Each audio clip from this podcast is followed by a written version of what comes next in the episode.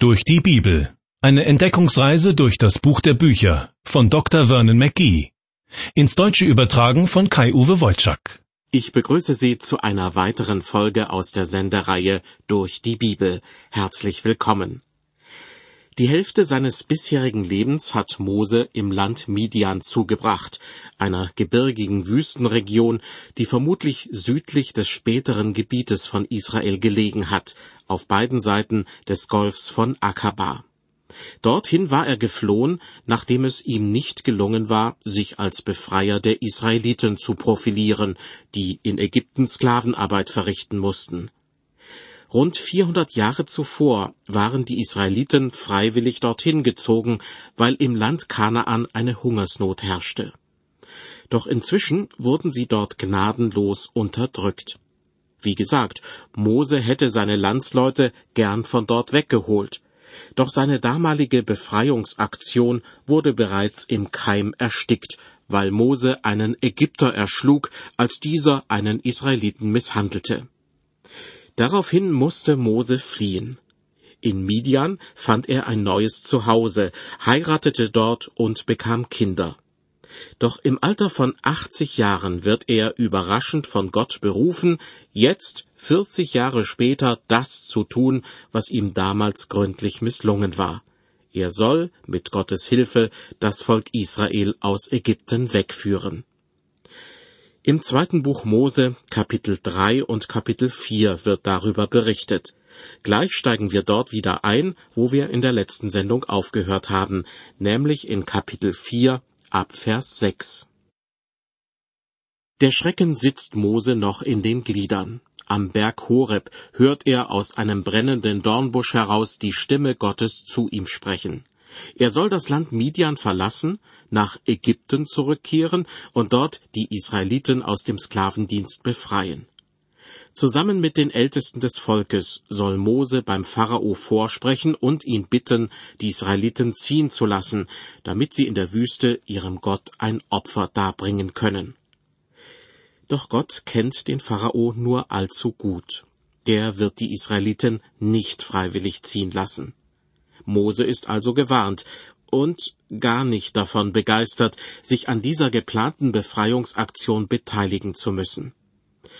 Doch Gott hat Geduld mit Mose, zeigt ihm, auf welche Weise er sowohl den Ägyptern als auch den Israeliten seine Vollmacht beweisen kann. Dazu gehört unter anderem sein Hirtenstab, den er bei sich trägt. Mit dem wird Mose mancherlei Wunder vollbringen. Wesentlich seltsamer ist jedoch das, was Gott dem Mose als nächstes vorführt, wenn ich es mal so ausdrücken darf. Hören Sie dazu aus Kapitel 4, die Verse 6 bis 8. Und der Herr sprach weiter zu Mose, Stecke deine Hand in den Bausch deines Gewandes. Und er steckte sie hinein. Und als er sie wieder herauszog, siehe, da war sie aussätzig wie Schnee. Und er sprach, tu sie wieder in den Bausch deines Gewandes. Und er tat sie wieder hinein. Und als er sie herauszog, siehe, da war sie wieder wie sein anderes Fleisch.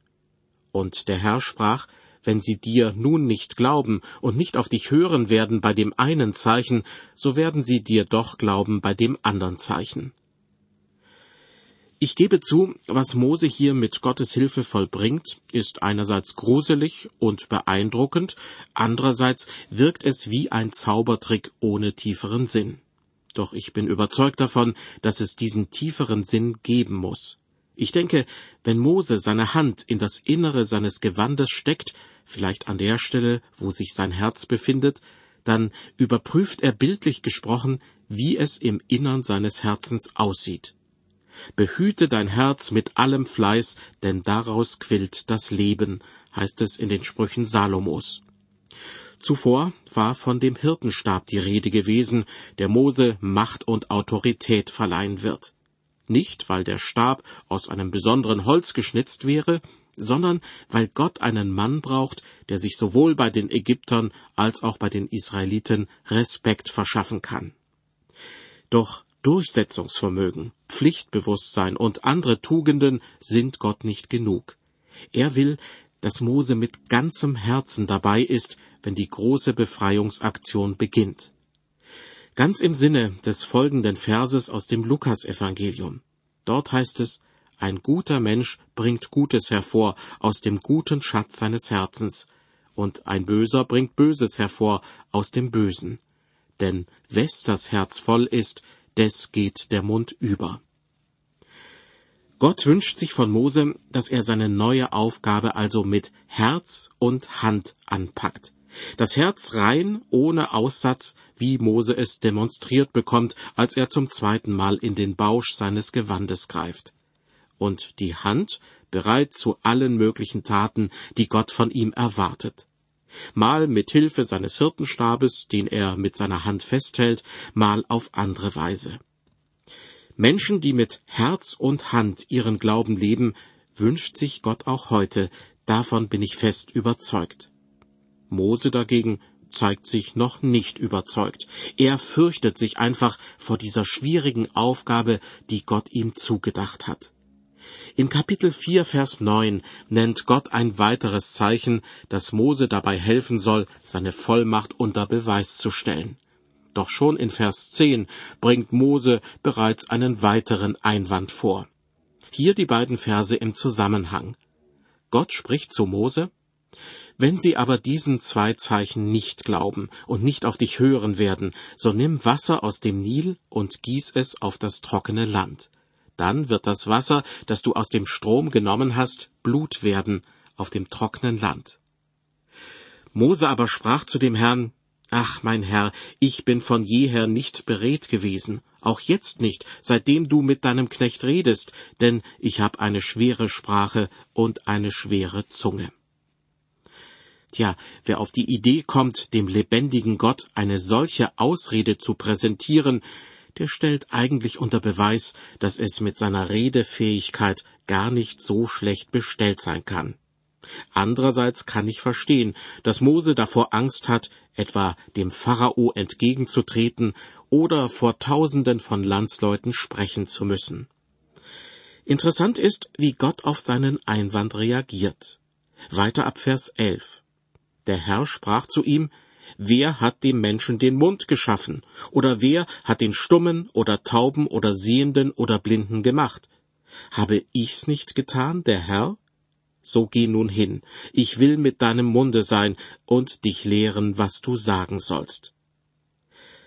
Gott ist ganz schön besitzergreifend. Er will von Mose nicht nur Herz und Hand, sondern jetzt auch noch den Mund. Dafür verspricht er ihm, mit seinem Munde zu sein und ihn zu lehren, was er sagen soll. Wobei das ja eigentlich kein großes Problem sein sollte, wenn Moses Herz, also seine innere Motivation, in Ordnung ist. Denn wie heißt dieser so schöne Satz, den ich vorhin aus dem Lukas-Evangelium zitiert habe? Wes das Herz voll ist, des geht der Mund über. Das heißt, was ein Mensch mit dem Mund von sich gibt, ist Ausdruck dessen, was tief in seinem Herzen vor sich geht. Nachdem Mose alle seine Bedenken vorgebracht hat und Gott geduldig darauf eingegangen ist, müsste Mose eigentlich mit Zuversicht seine neue Aufgabe annehmen. Aber er ist überaus hartnäckig, ein richtiger Bedenkenträger. In Vers 13 unseres Bibeltextes ist zu lesen, Mose aber sprach, Mein Herr, sende wen du willst. Nur nicht mich, füge ich der besseren Verständlichkeit willen hinzu. Was passiert nun? Lässt Gott Mose einfach stehen und wendet er sich von ihm für immer ab? Oder spricht Gott ein Machtwort, so dass Mose sich gegen seinen eigenen Willen fügen muss? Nun, es geschieht weder das eine noch das andere. Ich lese weiter ab Vers 14. Da wurde der Herr sehr zornig über Mose und sprach, Weiß ich denn nicht, dass dein Bruder Aaron aus dem Stamm Levi beredt ist? Und siehe, er wird dir entgegenkommen, und wenn er dich sieht, wird er sich von Herzen freuen. Du sollst zu ihm reden und die Worte in seinen Mund legen. Und ich will mit deinem und seinem Munde sein und euch lehren, was ihr tun sollt.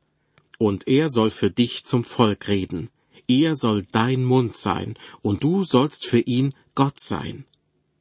Ich glaube, dass Mose einen großen Fehler begeht, als er darüber klagt, kein guter Redner zu sein. Zwar billigt Gott ihm zu, dass sein Bruder Aaron ihm zur Seite stehen wird, aber diese Doppelspitze, die das Volk Israel künftig anführt, ist keine gute Konstruktion. Das wird deutlich, als die Israeliten später ihre lange Wüstenwanderung antreten. Denn während Mose sich auf dem Berg Sinai aufhält, sammelt Aaron bei seinen Landsleuten goldene Ohrringe ein, um daraus das berühmte goldene Kalb herzustellen. Das ist dein Gott, Israel, der dich aus Ägyptenland geführt hat, sagen die Israeliten, als sie das fertige Götzenbild sehen. Das alles würde wohl nicht passieren, wenn Mose allein die Führung des Volkes übernommen hätte. Aus meiner Sicht also hat sich Mose keinen Gefallen damit getan, als er auf Stur stellte und behauptete, er habe eine schwere Sprache und eine schwere Zunge. Gott hat ihm den Posten als Anführer des Volkes zugetraut, also hätte Mose auf Gott vertrauen und einfach zusagen sollen. Das ist heutzutage übrigens nicht anders, wenn Gott einen Menschen beruft. Jeder, der eine solche Berufung in sich spürt oder der von anderen Christen zu einer bestimmten Aufgabe berufen wird, sollte prüfen, ob diese Berufung wirklich von Gott kommt. Wenn es so ist, sind Zweifel genauso fehl am Platze wie falsches Kokettieren. Denn wen Gott beruft, denjenigen oder diejenige stattet er auch mit der nötigen Kraft und Autorität aus. Zurück zum Bibeltext. Aus Kapitel 4 lese ich jetzt die Verse 17 bis 19. Gott spricht zu Mose, und diesen Stab nimm in deine Hand, mit dem du die Zeichen tun sollst. Mose ging hin und kam wieder zu Jitro, seinem Schwiegervater, und sprach zu ihm, Lass mich doch gehen, dass ich wieder zu meinen Brüdern komme, die in Ägypten sind, und sehe, ob sie noch leben. Jitro sprach zu ihm, Geh hin mit Frieden. Auch sprach der Herr zu Mose in Midian, Geh hin und zieh wieder nach Ägypten, denn die Leute sind tot, die dir nach dem Leben trachteten. Das heißt, inzwischen ist ein neuer Pharao an die Macht gekommen. Derjenige, der Mose dafür bestrafen wollte, dass er einen Ägypter erschlagen hatte, lebt nicht mehr. Wenigstens in dieser Hinsicht kann Mose ganz beruhigt nach Ägypten zurückkehren. Weiter ab Vers 20. So nahm denn Mose seine Frau und seinen Sohn und setzte sie auf einen Esel und zog wieder nach Ägyptenland und nahm den Stab Gottes in seine Hand. Und der Herr sprach zu Mose, Sieh zu, wenn du wieder nach Ägypten kommst, dass du alle die Wunder tust vor dem Pharao, die ich in deine Hand gegeben habe. Ich aber will sein Herz verstocken, dass er das Volk nicht ziehen lassen wird. Dieser letzte Satz wirft schwerwiegende theologische Fragen auf. Was bedeutet die Aussage, dass Gott das Herz des Pharaos verstocken will? Ist der Pharao in diesem Fall überhaupt selbst schuld an seiner hartnäckigen Haltung? Würden den Ägyptern die zehn Plagen erspart bleiben, die Gott über sie kommen lässt, wenn der Pharao sich für eine Freilassung der Israeliten entscheiden könnte? Auf diese Fragen möchte ich dann eingehen, wenn wir zu den schon angesprochenen zehn Plagen kommen, und ich kann Ihnen schon jetzt versprechen, dass es eine zufriedenstellende Antwort geben wird. Ich lese nun die Verse 22 und 23. Gott spricht zu Mose, und du sollst zu dem Pharao sagen, so spricht der Herr, Israel ist mein erstgeborener Sohn, und ich gebiete dir, dass du meinen Sohn ziehen lässt, dass er mir diene. Wirst du dich weigern, so will ich deinen erstgeborenen Sohn töten. Interessant ist die Tatsache, dass Gott nicht die einzelnen Israeliten, sondern das Volk Israel als Ganzes, als seinen erstgeborenen Sohn bezeichnet. Und er droht dem Pharao an, wenn du meinen erstgeborenen Sohn nicht ziehen lässt, werde ich deinen erstgeborenen Sohn töten. Das hört sich brutal an, doch in Wirklichkeit bekommt der Pharao mehrmals die Chance einzulenken und die Israeliten ziehen zu lassen. Insgesamt zehn Plagen schickt Gott über die Ägypter. Das heißt, der Pharao bekommt jede Menge Bedenkzeit. Vers 24. Und als Mose unterwegs in der Herberge war, kam ihm der Herr entgegen und wollte ihn töten. Dieser Vers erscheint an dieser Stelle wie ein Blitz aus heiterem Himmel. Doch die Erklärung dazu folgt gleich in den nächsten Versen. Es geht darum, dass Mose Gott gegenüber nicht nur alle möglichen Bedenken gegen seine Berufung geäußert hat, sondern dass er in seinem Starrsinn auch ein göttliches Gebot außer Acht gelassen hat. Vermutlich mit voller Absicht. Was hat er getan, beziehungsweise nicht getan? Nun, Mose hatte es unterlassen, an seinem Sohn Gershom die übliche Beschneidung vorzunehmen. Die Beschneidung ist das äußere Zeichen dafür, dass jemand zum Volk Israel gehört, und sie wird seit den Tagen Abrahams an allen männlichen Familienmitgliedern durchgeführt. Die Weigerung Moses, seinen Sohn zu beschneiden, kann Gott nicht durchgehen lassen. Denn Mose würde sich als künftiger Anführer der Israeliten völlig unglaubwürdig machen, wenn herauskommen sollte, dass er in einem solch zentralen Punkt die Weisungen Gottes missachtet. Nachdem sich Gott von Mose schon alle möglichen Bedenken und Ausflüchte angehört hat, legt er jetzt eine andere Gangart ein. Der Herr kam Mose entgegen und wollte ihn töten, heißt es in Vers 24. Weiter wird berichtet, da nahm Zippora einen scharfen Stein und beschnitt ihrem Sohn die Vorhaut und berührte damit seine, also Moses, Scham und sprach, Du bist mir ein Blutbräutigam. Da ließ er, Gott, von ihm ab. Sie sagte aber Blutbräutigam um der Beschneidung willen. Was hier vor sich geht, ist wirklich schwer zu verstehen, und wir müssen wohl ein paar Schritte im zweiten Mosebuch zurückgehen, um auf die richtige Spur zu kommen. Als Mose vor rund 40 Jahren aus Ägypten fliehen musste, weil er einen Ägypter erschlagen hatte, kam er nach Midian und ließ sich dort nieder. Die Midianiter sind Nachkommen von Abraham und seiner zweiten Frau Ketura. Sie glauben nur an einen Gott, nicht an mehrere Götter wie andere Völker in ihrer Umgebung. Deshalb fühlte Mose sich bei ihnen gut aufgehoben, befreundete sich mit dem Priester von Midian und heiratete dessen Tochter Zippora.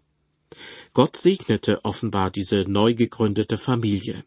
Die beiden bekamen ihren ersten Sohn und nannten ihn Gershom. Doch irgendwann wurde das Familienleben auf eine harte Bewährungsprobe gestellt.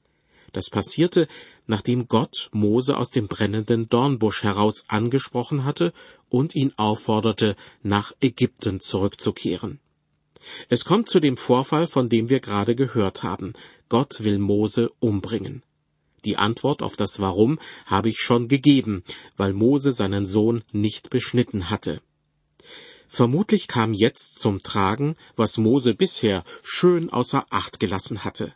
Seine Frau Zippora stammte nämlich aus einem heidnischen Elternhaus, in dem, wie gesagt, nur ein Gott verehrt wurde, aber es war nicht der Gott Israels.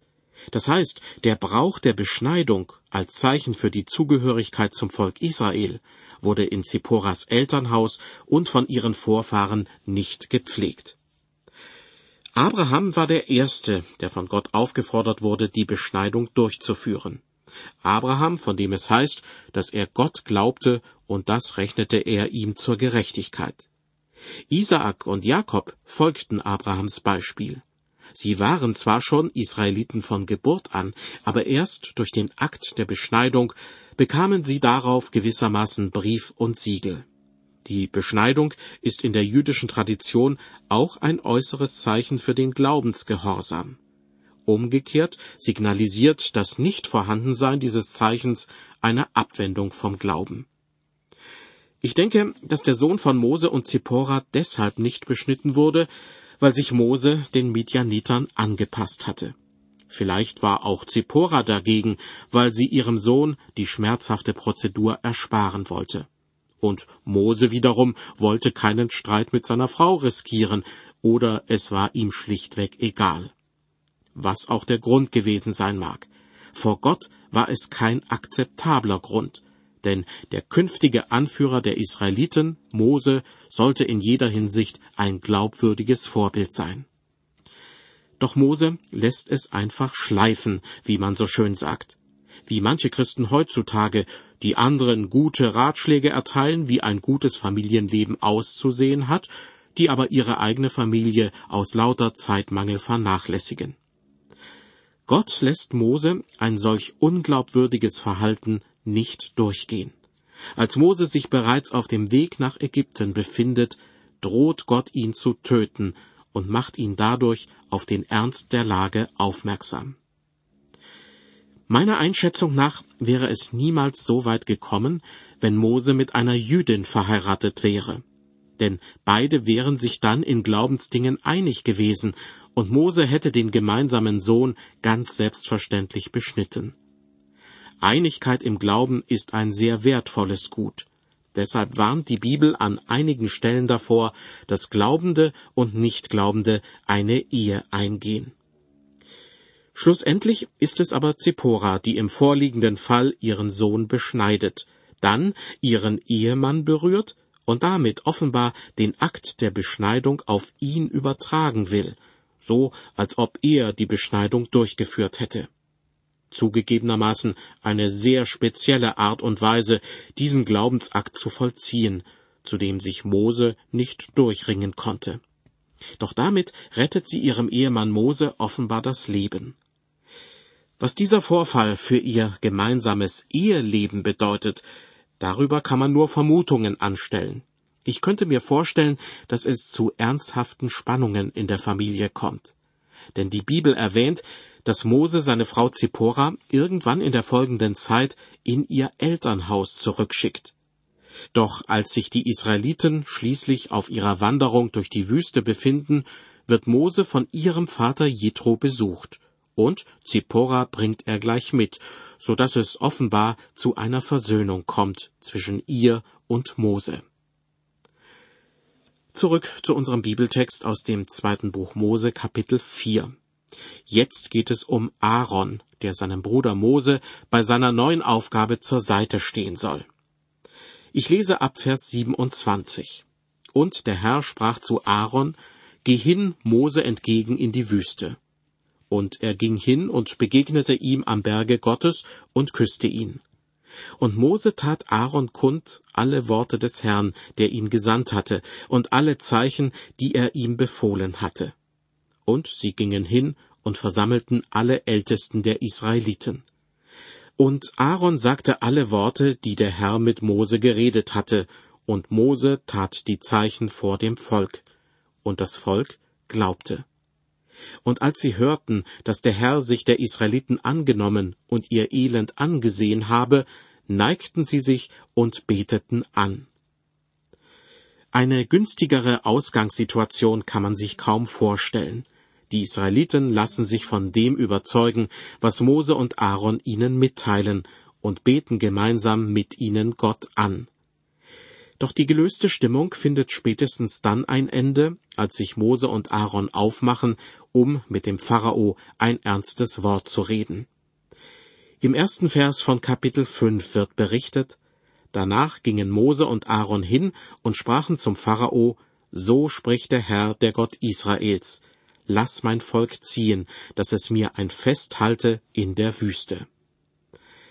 Mit dieser relativ harmlosen Bitte soll der Pharao dazu bewogen werden, erste Zugeständnisse zu machen. Hätten Mose und Aaron gleich die Forderung gestellt, das Volk auf Nimmerwiedersehen ziehen zu lassen, wäre eine ablehnende Antwort von vornherein klar gewesen. Aber auch auf die harmlose Variante lässt sich der Pharao nicht ein. Vers 2. Der Pharao antwortete, Wer ist der Herr, dass ich ihm gehorchen müsse und Israel ziehen lasse? Ich weiß nichts von dem Herrn, will auch Israel nicht ziehen lassen. Tja, klarer kann man sich kaum ausdrücken. Der Pharao lässt Mose und Aaron wissen, dass er gar nicht daran denkt, einem fremden Gott gehorsam zu sein. Und schon gar nicht wird er das Volk Israel in die Freiheit entlassen. Doch der gute Mann ahnt nicht, wie sehr er sich täuscht. Schon bald wird er Gott kennenlernen, allerdings auf recht unangenehme Art und Weise. Und er wird Mose und Aaron sogar darum bitten, die Israeliten aus Ägypten fortzuführen. Mose, Aaron und der Pharao, gleich ihre erste Begegnung, zeigt die Konflikte auf, die sich nach und nach entfalten werden. Der Pharao sieht nicht ein, warum er einem fremden Gott gehorchen soll, und zeigt auch keine Verhandlungsbereitschaft für eine Freilassung der Israeliten. Wie die ganze Situation eskaliert, darum geht es in der nächsten Ausgabe der Sendereihe durch die Bibel. Dazu lade ich Sie ganz herzlich ein.